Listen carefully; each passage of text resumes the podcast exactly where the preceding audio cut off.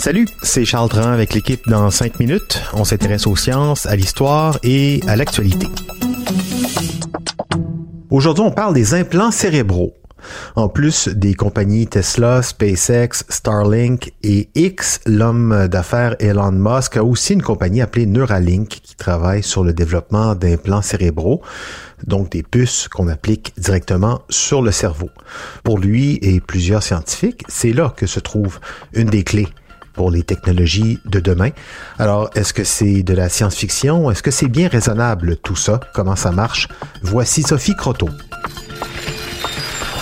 L'idée d'ouvrir le crâne d'un humain pour lui ajouter une puce électronique sur le cerveau peut sembler terrifiante pour plusieurs, mais elle n'a rien de nouveau et peut même servir à sauver des vies. On sait depuis le 18e siècle que les corps humains et animaux produisent de l'électricité et que celle-ci est distribuée par le système nerveux, qui est en quelque sorte le filage complexe qui passe dans tout le corps avec le cerveau comme centre de contrôle.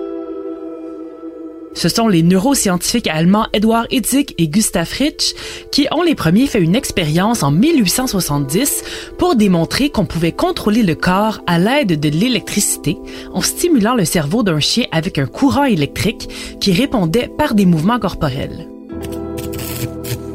Cinq ans plus tard, le neurochirurgien américain Robert Bartolo tente la même chose sur sa patiente Mary Rafferty qui consent à se faire apposer des électrodes sur le cerveau.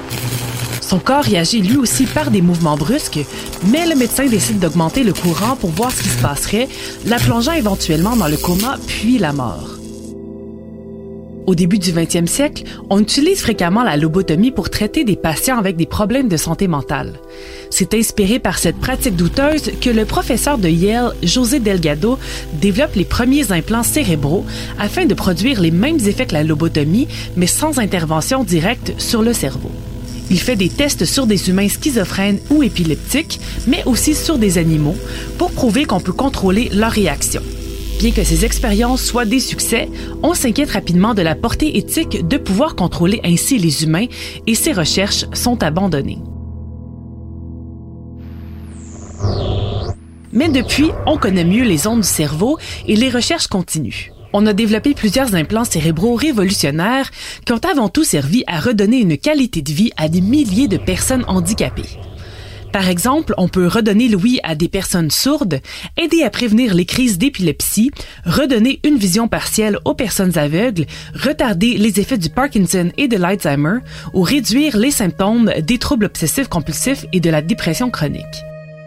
Malheureusement, ces implants sont souvent le fruit de projets de recherche privés et ne sont pas soutenus et commercialisés par les gouvernements et sont donc peu accessibles pour ceux qui en ont réellement besoin.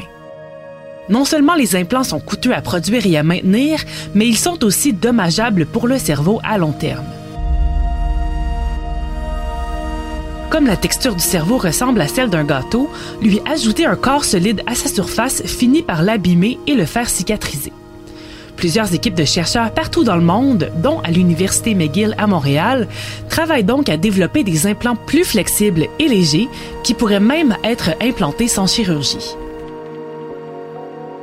Ce qui intéresse toutefois les multimilliardaires comme Elon Musk et Jeff Bezos, ce sont les implants sans fil qui permettraient de contrôler des membres paralysés, mais aussi des ordinateurs avec notre cerveau. En décodant les signaux du cerveau, ceux-ci pourraient redonner à des personnes paralysées la possibilité de bouger, mais aussi permettre de commander une pizza par la pensée. Les recherches posent plusieurs défis techniques, mais aussi éthiques, notamment quant au risque de hacking des implants, et elles sont donc rigoureusement suivies et évaluées par des comités. Nous n'en sommes pas encore au point de nous faire ajouter une puce pour remplacer notre souris d'ordinateur, mais on peut se réjouir des avancées technologiques qui permettent à plusieurs personnes avec un handicap d'améliorer leur qualité de vie. Ouais, peut-être. Mais comme on ne comprend pas la moitié du fonctionnement de notre cerveau, j'imagine mal comment on pourrait inventer une puce qui sait faire la distinction entre nos envies fantasmées et nos envies réalistes, on va dire. Étriper nos enfants, éliminer un voisin qui passe sa souffleuse à feuilles, la liste des choses qu'on imagine faire parfois, mais qu'on s'empêche pour des raisons évidentes, elle est infinie.